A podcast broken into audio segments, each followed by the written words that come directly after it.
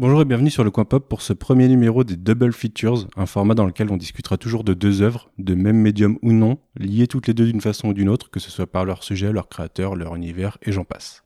Et pour ce premier numéro, le lien sera l'acteur Kiefer Sutherland à travers deux séries qui seront la cultissime 24 ou 24 heures chrono et la toute nouvelle itération du fugitif sur la plateforme Quibi. Right now, terrorists are plotting to assassinate a presidential candidate. My wife and daughter have been targeted, and people that I work with may be involved in both. I'm Federal Agent Jack Bauer, and today is the longest day of my life. Si je voulais parler de 24, c'est parce que c'est une série que j'adore et ensuite parce qu'elle met en scène l'un des personnages les plus emblématiques de la télévision, Jack Bauer. Un personnage qui aura transcendé sa série pour régulièrement être cité par d'autres œuvres et qui n'a rien à envier au James Bond ou Ethan Hunt du cinéma. Et c'est en effet en attendant impatiemment le dernier Mission Impossible il y a deux ans que j'ai déroulé un long thread Twitter qui aura donné la base à ce podcast. Car loin du simple film d'action, Mission Impossible a développé un côté over the top, presque super-héroïque face à des menaces toujours plus grandes dans ses derniers opus, qui ne sont pas sans rappeler la progression de Jack Bauer sur le petit écran pendant une décennie auparavant. Quand Ethan Hunt fait une course-poursuite en voiture après avoir été réanimé suite à une noyade, Jack Bauer bute des terroristes à l'appel après avoir été électrocuté à mort et réanimé presque 15 ans auparavant. Le monsieur est mort deux fois dans la série, égalisant le score de Buffy sans en avoir les pouvoirs mystiques. Pour en revenir à la série, c'est marrant parce qu'avec le temps, j'ai presque appris à avoir honte d'en être fan, alors qu'elle pouvait être vue comme réactionnaire par ceux qui ne la regardent pas ou en ont seulement vu quelques extraits. Il faut dire que c'est une série de la Fox, dont la connotation est fortement de droite, et dans laquelle la torture est omniprésente. Il n'y a rien à dire là-dessus, je le concède, et c'est sans parler du schéma narratif qu'on pourra qualifier de répétitif. Cependant, et c'est en revoyant pour la première fois la huitième saison il y a deux ans que je m'en suis rendu compte, la série a au moins le mérite de ne pas être une totale aberration politique comme on peut souvent les voir à la télé, malgré les ficelles soupes de certaines intrigues. Rappelons que la série qui tourne autour de la cellule antiterroriste de Los Angeles puis de New York a débuté sur les écrans américains le 6 novembre 2001 avec un premier épisode qui se termine sur l'explosion d'un avion par une terroriste au-dessus du désert. Autant vous dire que les cendres du World Trade Center n'étaient littéralement pas encore toutes retombées quand la série allait sortir et que la chaîne était forcément hésitante, repoussant ainsi la diffusion prévue au départ une semaine plus tôt. D'ailleurs, elle aurait pu totalement l'annuler alors que, à ce moment-là, la série n'avait eu une commande que de 13 épisodes, commande qui est complétée par la suite une fois les retours positifs reçus sur les trois premiers épisodes. Bref, tout ça pour dire que ça aurait pu très mal partir dans le propos anti-musulman après la première saison, dont l'intrigue n'a pas été impactée, et on a tout de même une saison 2 qui débutera d'ailleurs sur une menace islamiste. J'ai presque envie de dire que c'était normal compte tenu du climat politique. Là où on est prêt à revers, c'est que malgré cette menace islamiste, et je fais une parenthèse pour préciser que la série est suffisamment intelligente pour ne pas confondre musulmans et islamistes, ces terroristes sont quasiment systématiquement contrôlés par un plus grand vilain d'une autre nature. Pour ceux qui n'ont jamais vu la série, vous devez au moins avoir entendu parler de son principe. Elle est basée sur une idée de Joel Sorno, qui s'était fait connaître en scénariste de Deux flics à Miami dans les années 80 avant de créer la série La femme Nikita à la fin des années 90, et qui s'est terminée juste avant 24 heures chrono. Il avait en tête une série de 24 épisodes dont l'intrigue se déroulerait sur une journée en temps réel. Il l'a proposé à Robert Cochrane, producteur avec qui il avait écrit et produit The Commish quelques années auparavant avec euh, Michael Chelkis, et qui ne semblait pas emballé par l'idée jusqu'à ce qu'il en discute plus longuement. Après s'être mis d'accord sur cette série d'action et d'espionnage un peu particulière, ils l'ont rapidement vendu à la Fox, intéressés par le format, euh, qu'elle considérait assez révolutionnaire pour la télévision et qui pourrait amener au médium euh, quelque chose et à la chaîne l'intérêt du public. C'est ainsi qu'est né Jack Bauer, chef de la section antiterroriste de Los Angeles, et qui doit empêcher lors de sa première journée d'enfer la tentative d'assassinat d'un candidat aux primaires démocrates. À travers ces saisons, la série a un schéma ultra simple et quasi systématique. Une première menace est découverte et combattue pendant 8 heures, avec résolution menant à une menace plus grande pendant 8 heures, et enfin une troisième. Certes, d'un point de vue extérieur, ça fait con, euh, je, je, vous le cache pas, sans compter que c'est couplé à la sempiternelle taupe au sein de la cellule antiterroriste, ou du FBI, ou de la CIA, ou de toute agence gouvernementale impliquée dans la saison, et qu'on a généralement une trahison personnelle du côté de l'élément politique en cours de saison, et des sous-intrigues de personnages secondaires, souvent la famille d'un autre personnage, ou de Jack Bauer, pour agrémenter un côté soap opéra et multiplier les conflits d'intérêts et les situations un peu cheloues. Cependant, pour toute remarque sur le schéma, je vous inviterai à me donner euh, vos séries préférées pour qu'on analyse ensemble leur schéma narratif et vous verrez, vous ferez moins les malins quand vous verrez que c'est tout le temps la même chose aussi. Revenons-en donc aux vilains qui parsèment la série. Si à plusieurs reprises on retrouve des attaques islamistes, au final les vilains ultimes qui contrôlaient tout seront plutôt dans les catégories suivantes. Menaces venues du passé, euh, via une ex-mission, un ex-agent euh, devenu terroriste. Menaces internes aux États-Unis, via souvent des conglomérats de personnes puissantes qui veulent faire de l'argent et puissances étrangères comme les Russes. Car oui, à l'heure où le regard US se portait sur le Moyen-Orient, la série avait compris que la guerre froide n'était pas terminée et que des pseudo-Vladimir avaient encore des intérêts à contrôler le monde. D'ailleurs, les derniers vilains de la série, puisque la saison 8 était à l'origine la dernière, sont russes, et c'est eux qui auront raison de Jack Bauer.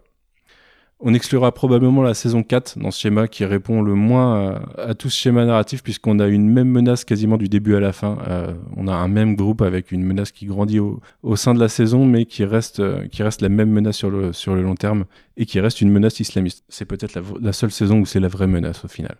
Quant au traitement de l'islam en lui-même, euh, la série a régulièrement veillé à montrer à son pays d'origine, les USA, euh, son regard biaisé sur la population musulmane en ne faisant pas de concessions envers ceux qu'on qualifierait de redneck et qui ironiquement correspondent au profil de type des spectateurs de Fox News.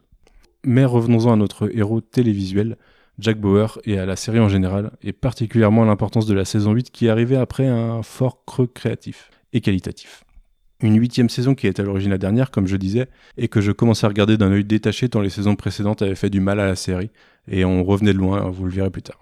De la vie générale, la série aurait dû s'arrêter à la fin de sa cinquième saison. C'est d'ailleurs drôle que la fin de la neuvième saison reprenne le principe de la fin de la cinquième en remplaçant les Chinois par des Russes, mais je m'avance un peu dans le propos.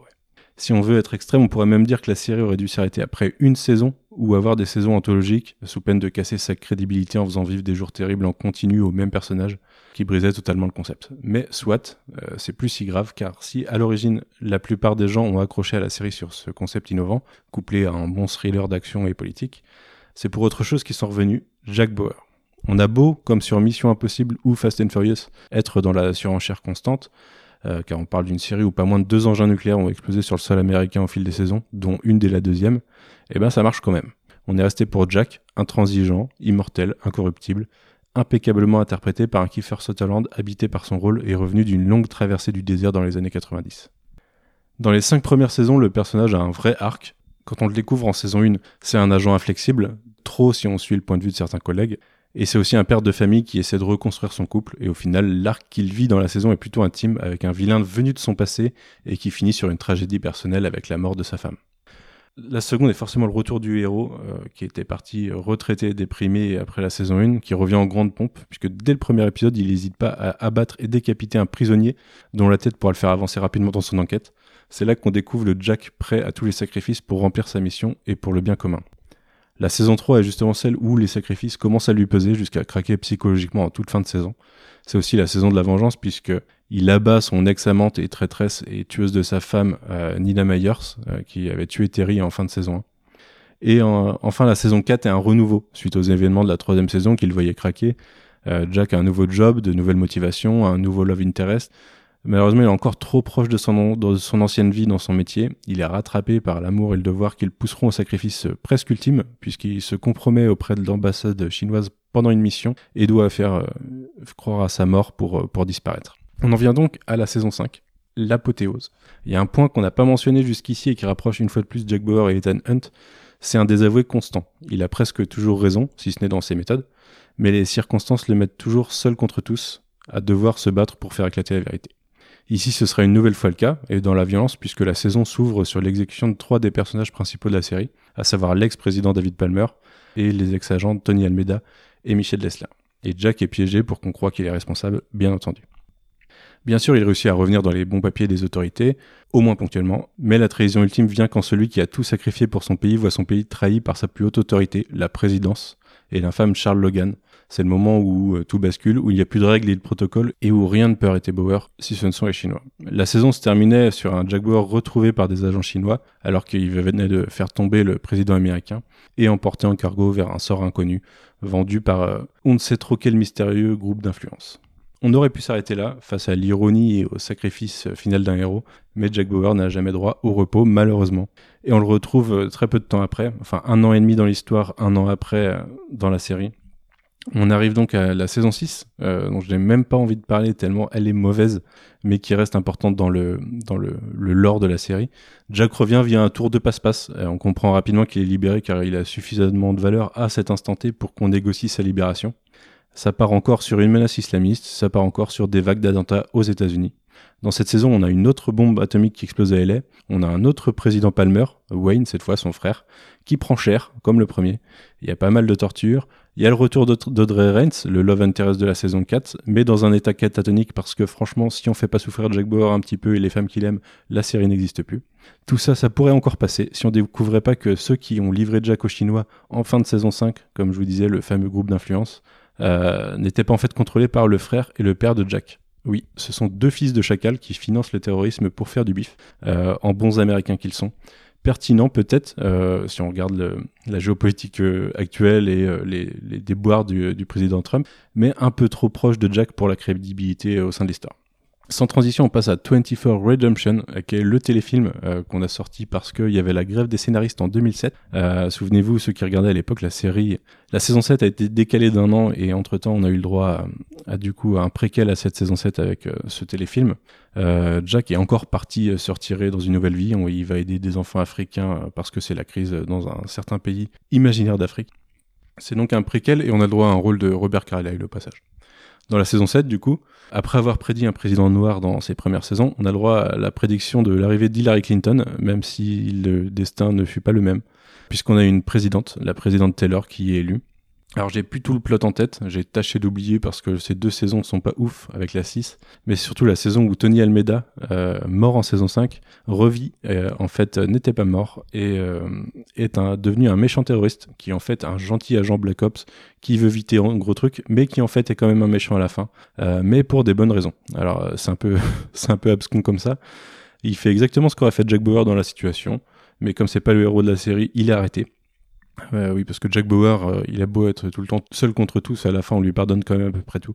Euh, là où c'est quand même un peu intéressant, c'est qu'on a une réponse au type de vilain qu'on a vu en saison 1 ou saison 3, surtout à saison 3 avec Stephen Saunders, euh, la menace venue du passé avec un ex-agent trahi par son gouvernement ou par une personne à un moment donné qui devient terroriste pour se venger.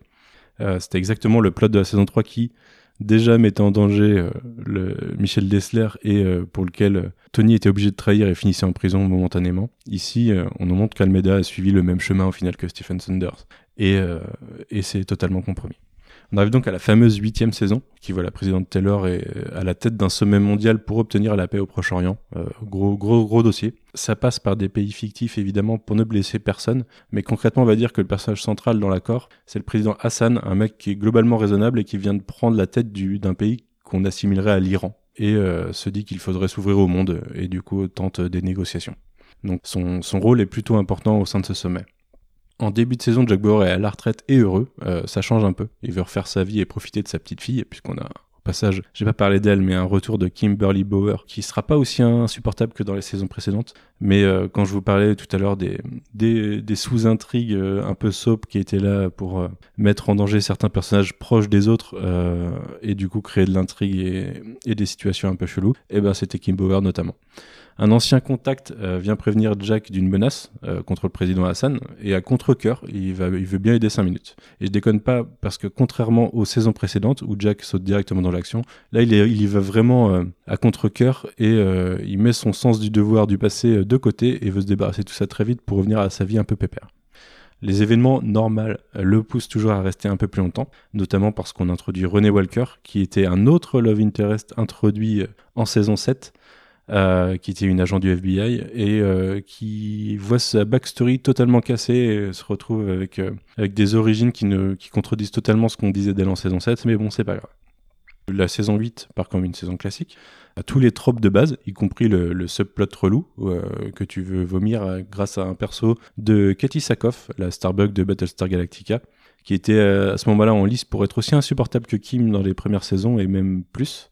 Sauf que à ce moment-là, c'est la saison finale et on a décidé d'introduire des petits changements pour clore la série. Ça passe notamment par le statut de Jack. Lui qui était l'éternel renégat est vu comme un demi-dieu par tous les agents de la cellule antiterroriste, qu'il respecte et qui qu'il l'honore pour ce qu'il a fait. Et on peut même dire que tout le monde le respecte. La, cellule antiterroriste, le gouvernement, les gouvernements et agences étrangères, jusqu'aux terroristes eux-mêmes qui flippent tous leur mère quand on prononce son nom. Et même à un moment, on a même un vilain qui a besoin de quelqu'un d'efficace pour lui sauver la peau, il fait appel à Jack. on, en est, on en est à ce niveau-là de l'iconisation du personnage. Comme on n'est plus à trois spoilers près, sachez qu'au final, le personnage de Starbuck euh, n'est pas juste un boulet scénaristique, c'était une agent infiltrée par les Russes et qui est démasquée. Et pour changer aussi des autres saisons, elle flippe sa mère et elle est prête à tout pour sauver sa vie, donc elle est prête à collaborer. On, est, on est sur des choses euh, qui changent pas mal des tropes habituelles de la série. Donc on a un Jack qui veut tout faire pour arrêter, qui est respecté et à qui on fait confiance, des méchants qui jouent le jeu, euh, et on va rajouter par-dessus tout ça une Chloé O'Brien, personnage culte depuis son introduction en saison 3, qui est devenue au fil des saisons une sorte de sidekick geek de Jack. C'est l'informaticienne de la cellule antiterroriste et c'est devenu son amie et c'est elle qui l'aide quand il est seul contre tous. À qui on fait aussi confiance cette saison après l'avoir fortement malmené dans les saisons précédentes et qui finit en bonne position au sein de la, la CTU, la cellule antiterroriste. C'est vraiment du jamais vu. Euh, les, les, les, bases de cette saison partent un petit peu euh, dans, dans, de l'inattendu. Mais tout ça, forcément, c'est pour mieux préparer la chute, car Jack va enchaîner les échecs pour mieux l'amener au bord de l'explosion. Arrivé vers les deux tiers de la saison, il échoue notamment à éviter le complot principal, euh, chose quasiment jamais vue dans la série, et le président Hassan se fait tuer dans une scène assez tragique. Alors que tout est en place pour le sauver à la dernière seconde, comme euh, à l'accoutumée, on se retrouve face à un plot à la Ozymandias dans Watchmen, c'est-à-dire que le plan s'est déjà déroulé et Hassan est mort quelques minutes plus tôt. Et l'épisode se, se, termine sur Jack qu'il découvre égorgé pendant que la vidéo de son exécution est transmise sur le net. Et on a le droit à ce moment-là à une horloge silencieuse, alors pour revenir à ceux qui ne connaîtraient pas la série, chaque coupure pub et chaque fin d'épisode est précédée de l'heure avec un tic-tac euh, reconnaissable entre tous. Quelques rares fois dans la série, lors d'événements marquants, et euh, principalement la mort de personnages importants, l'horloge est silencieuse. C'est un élément qui a été introduit en fin de saison avec la mort de Terry Bauer, qui était la dernière image de la saison, et qui donnait lieu à ce générique de fin précédé d'une horloge silencieuse. Donc euh, ça souligne l'importance de cet échec au sein de la saison et au sein de la série. Dès l'épisode suivant, sa mission étant finie, Jack décide logiquement de se casser de ce bordel. Euh, il voulait partir plus tôt, mais il aura attendu les deux tiers de la saison. Avec René Walker. Et là, parce qu'elle a peut-être reconnu quelqu'un qu'il fallait pas, euh, lié à son ancienne vie euh, infiltrée au sein des Russes, elle se fait sniper. Je peux vous dire que si les L5 avaient basé toutes les femmes de sa vie sur la vie de Jack Bauer, leur carrière aurait pris une tournure très différente. L'épisode se finit donc à l'hôpital avec la mort de René et une nouvelle horloge silencieuse une heure après la dernière, ce qui est assez violent. En parallèle, alors que la mort d'Hassan aurait dû mettre fin au sommet de paix, on trouve un plot twist pour reprendre les négociations avec sa femme en présidente par intérim. Vous allez me dire tout est bien qui finit bien, mais non, forcément, parce que les Russes, à ce moment-là, on revient à eux, ne veulent bizarrement plus de l'accord, et la présidente Taylor réintroduit leur pote Charles Logan, ex-président déchu pour les Amadoués, avec succès. Et rapidement on découvre qu'ils sont derrière tous les événements de la journée, ces fils de chacal. Donc Jack le découvre aussi vite que la présidente, et tout pourrait s'imbriquer correctement, mais non, parce que dénoncer les Russes, c'est mettre fin à l'accord de paix, et ne pas les dénoncer, c'est trahir le pays, surtout trahir Jack Bauer pour la présidente, et il faut pas trahir Jack Bauer. Il est important de savoir que la présidente Taylor a été établie auparavant, depuis la saison précédente, comme un personnage intègre et digne de confiance. Elle a même balancé sa fille qui avait commis des actes criminels la saison précédente, et l'avait fait envoyer en prison tout simplement. Mais le combat de son mandat, c'est cet accord de paix et elle peut pas se permettre de le mettre en danger. Touche là donc un élément central de 24, dont je parlais un peu plus tôt, c'est ce qu'on appelle The Greater Good. Tous les actes répréhensibles commis par des gentils dans la série l'ont été pour le bien commun. Du coup, ça passe. C'est le sens du sacrifice des personnages qui acceptent d'être punis pour euh, permettre que le, Greater Good s'accomplisse. Et ici, on introduit le concept pour la présidente Taylor, du coup. On va se retrouver face à une dichotomie entre les principes moraux de la présidente et les choix qu'elle va devoir faire, et entre le sens de la justice de Jack et son sens du sacrifice pour le bien commun. Sauf que l'élément perturbateur, c'est que cette fois, il a vraiment été poussé à bout et que le sacrifice, c'est plus trop pour lui. Pour refaire le lien avec Mission Impossible, rappelez-vous une phrase qu'on trouvait dès le trailer de Fallout, le dernier Mission Impossible, euh, qui disait combien de fois le gouvernement de Hunt l'a-t-il trahi, désavoué ou mis de côté? Combien de temps avec un homme comme ça en est assez? Bah remplacez Hunt par Bauer et vous aurez une idée de la suite. À partir de là, Jack Bauer devient ce que les fans de DC Comics appelleraient un OMAC pour One Man Army Corps, une armée d'un homme, ou presque, puisqu'il a encore euh, le respect de deux trois collègues et qu'il a réussi à convaincre Cole Ortiz, euh, joué par Freddie Prinze Jr., le seul qui se pose la question que personne ne s'est posée avant, à savoir et si on avait tort et que Jack avait raison, euh, de quoi regretter de ne pas avoir eu un spin-off sur lui plutôt que la très oubliable 24 Legacy pour ceux qui connaissent. Au passage, à ce moment, on introduit un Michael Madsen de l'ombre juste pour le kiff. Parce qu'il fallait que Jack puisse trouver un soutien logistique, et puis bah, on kiffe Michael Madsen, donc voilà, pourquoi pas.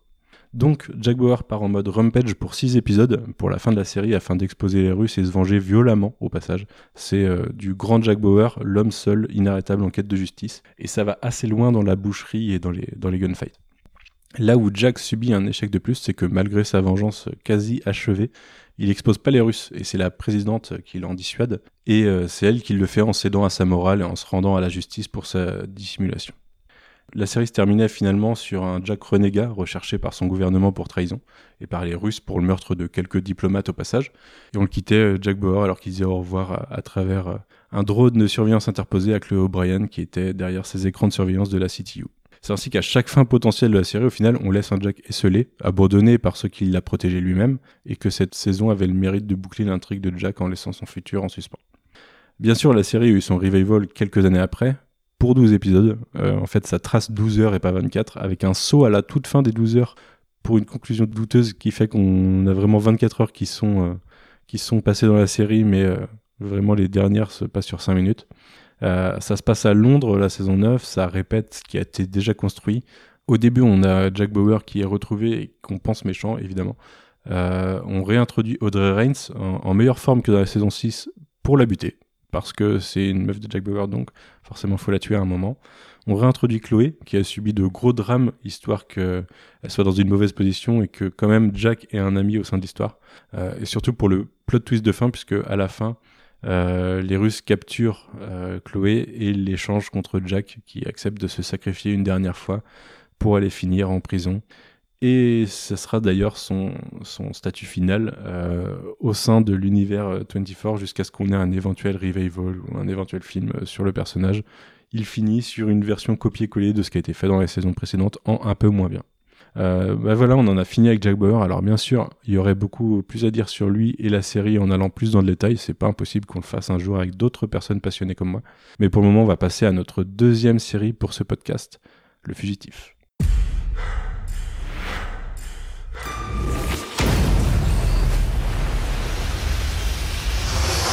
I'm not going back to prison again for something I didn't do. Mike Farrow is our one and only suspect in this morning's bombing. He is currently at large and armed. Let's go make our case. Make no mistake, we're gonna take him down. And if encountered, he's to be shot on sight.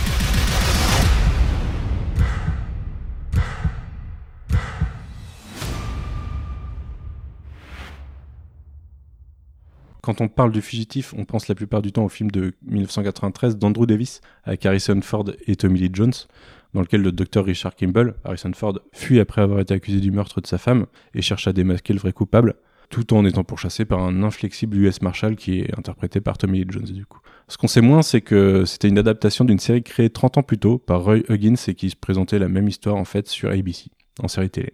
Ici, euh, le, fugitif version 2020, on le doit à Quibi, qui reprend le même concept d'un homme accusé à tort d'un crime et qui fait tout pour s'innocenter pendant qu'il est traqué, mais en le transposant à un attentat terroriste. Euh, on vous le donnera en mille, ce sera Jack Bauer, ou plutôt un Jack Bauer alternatif interprété par Kiefer Sutherland, qui sera chargé de le traquer. Il joue l'inspecteur Clay Bryce, qui n'est cette fois pas un agent de la CTU mais de la CTB, euh, totalement fait exprès, pour la brigade antiterroriste de la police de Los Angeles, dont la femme est morte, encore, et il faudrait se poser des questions sur euh, le concept de Woman in the Fridge euh, dans les univers de, de séries policières, parce que là, ça commence à faire beaucoup. elle est morte lors des attentats du 11 septembre, donc il y a 20 ans auparavant quasiment ce qui laisse pas forcément très calme le personnage face au potentiel terroriste et qui le met en position d'être d'être inflexible face à, face à celui qui ne sera pas vraiment un terroriste. Face à lui, on a donc Boy Holbrook, euh, qu'on a pu voir dans Logan, le dernier Predator ou encore Narcos, euh, qui joue Mike Ferro, un mec qu'on sait sorti de prison depuis six mois, on sait pas trop ce qu'il a fait, euh, qui tente de se reconstruire, on sait juste que son procès a été très médiatisé à l'époque et que les gens le reconnaissent assez facilement, ce qui ne sera par la suite pas un très bon point pour lui. et qui, dès le début, a le malheur de se trouver au mauvais endroit au mauvais moment et de survivre à l'attentat en question ce qui le rend très suspect. Revenons un instant sur Quibi, pour ceux qui n'en auraient pas entendu parler, euh, puisque le service n'est pas déployé euh, dans notre partie du monde. C'est un service de streaming fondé il y a deux ans et qui a réussi à soulever un milliard de dollars en fonds sur la promesse de révolutionner la façon de consommer les séries télé et les émissions de télé. L'idée en effet de miser sur le changement des mœurs de visionnage et les millennials euh, et leur rapport au smartphone en proposant un format court destiné au téléphone portable sur une durée de 5 à 10 minutes, afin de pouvoir regarder tout un épisode lors d'un voyage en métro par exemple. Le format est tellement adapté au support de smartphone qu'il propose un visionnage horizontal classique, mais aussi vertical. Voilà, le service s'est lancé officiellement auprès du public en avril 2020 et déjà en train de couler faute de succès. Il n'y a pas assez d'abonnés et du coup, euh, l'argent investi n'est pas récupéré. C'est une catastrophe pour le moment. Il y a des chances que ça s'effondre très prochainement. Malgré la récupération de gros noms comme euh, Sutherland et Holbrook pour ce qui doit être des séries événements, celle-ci étant créée et produite par Nick Santora qui a bossé sur Prison Break, Light to Me ou Scorpions. Au résultat, le format court fait que les 14 épisodes représentent l'équivalent d'un film d'environ 1h45. Euh, mais il faut surtout pas prendre ça comme ça. Il faut surtout pas le prendre en tant que film. C'est important de garder en tête que l'écriture s'adapte au format et crée notamment un rythme et des dialogues totalement différents de ce qu'on pourrait attendre, ne serait-ce que dans une série d'épisodes de 20 minutes par exemple. Euh, ainsi, on a des expositions un peu plus forcées, mais qui rentrent bien dans le contexte, des caractérisations de personnages martelés à coups de phrases d'accroche, et des enchaînements de scènes qui vont très vite, tout en contenant ce qu'il faut d'intrigue au, sein de chaque scène. Euh, et le plus drôle, c'est sûrement l'utilisation de coïncidences énormes pour justifier la mise en, accusation rapide du personnage de Boyd Holbrook, euh, Mike Ferro, euh, bien que ces coïncidences soient plus tard réutilisées pour être à l'origine de, des doutes sur sa culpabilité de certains personnages. L'exercice est assez périlleux, mais la série s'en tire bien. Il n'y a que peu de surprises quand on connaît le concept même du fugitif. On sait qu'il est innocent, qu'il va se faire traquer, finir par se faire innocenter. Mais les personnages et l'action fonctionnent bien. Ironiquement, dans un format tourné vers l'immédiateté et la concision, la série parvient à placer aussi efficacement une critique d'un pseudo-journalisme instantané et sensationnaliste. On notera d'ailleurs le rôle de Glenn Overton, co-créateur et acteur de It's Always Sunny de Philadelphia, qui est ici presque dans un rôle à contre-emploi euh, du seul mec censé de son journal. Euh, au final, sur ces 1h45, euh, on a l'impression de voir voilà un, peu un, épisode de 24 quand c'est en mode chasse, chasse à l'homme. on a une piste, on a un mec, faut le traquer. voilà, ça va durer un ou deux épisodes. Et ben on est un peu là-dessus. Euh, ça marche bien. Boyd Holbrook et Kiefer Sutherland sont plutôt bons et se font plaisir. On sent que personne au sein de la série en fait moins ou considère que le format est moins dub que de la télévision classique ou du cinéma. Euh, on sent du plaisir euh, à, jouer et on, on, a aussi du plaisir à enchaîner les épisodes. Donc voilà, au final, c'est presque dommage de se dire que la série n'aura probablement jamais de diffusion officielle dans nos contrées parce que ça mérite d'être vu quand même. Ça, ça, ça prend pas très longtemps et ça mérite d'être vu et c'est un format qui qui peut être intéressant, qui peut être utilisé de, de bonne façon. Donc euh, pourquoi pas, pourquoi pas l'exploiter euh, plus longuement. J'espère que Quibi ne se ratera pas totalement et pourra survivre d'une façon ou d'une autre. Mais voilà, c'était le premier numéro de Double Feature. N'hésitez pas à nous dire si ça vous a intéressé, si vous avez trouvé le concept, euh, le concept cool. Et puis on se retrouve très prochainement, alors la semaine prochaine déjà, qui sera consacrée au, au, Tortue Ninja à travers les tomes classiques de la série originale. Euh, donc ça sera mercredi prochain. Euh, soyez au rendez-vous et salut.